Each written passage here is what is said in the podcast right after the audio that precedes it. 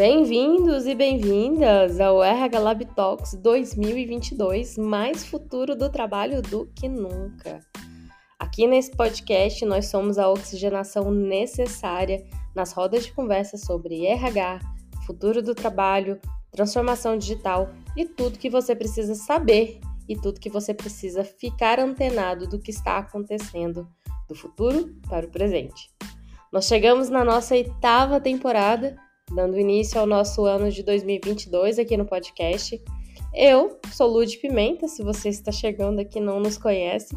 Sou fundadora do RH Lab, que é uma consultoria e laboratório de construção do futuro do trabalho, e também deste podcast desde 2017. Nós desenvolvemos todos os nossos projetos com foco em ambientes de trabalhos mais desejáveis e necessários. E aqui a gente não fala só sobre tendências, a gente fala sobre futuro do trabalho para além das tendências.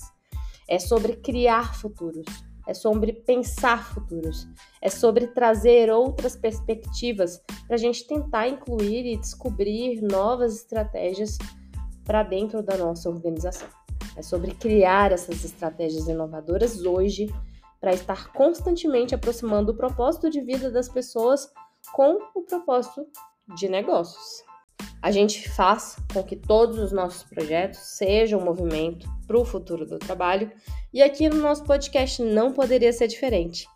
Esse ano nós seguiremos com o projeto Futuros do Trabalho. Nós teremos 20 episódios até o final do ano, aproximadamente dois por mês, explorando perspectivas sobre o futuro do trabalho hoje.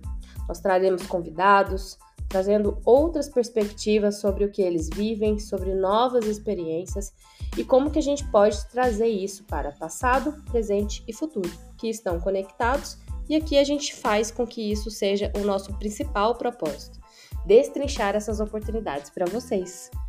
Então, aproveitem um feliz 2022 para nós Faz uma corrente do bem, convida um amigo aí para se integrar na nossa rede RH Lab e aproveita que em breve aí a gente vai estar tá lançando o nosso primeiro episódio de Futuros do Trabalho. Um beijo e até o próximo.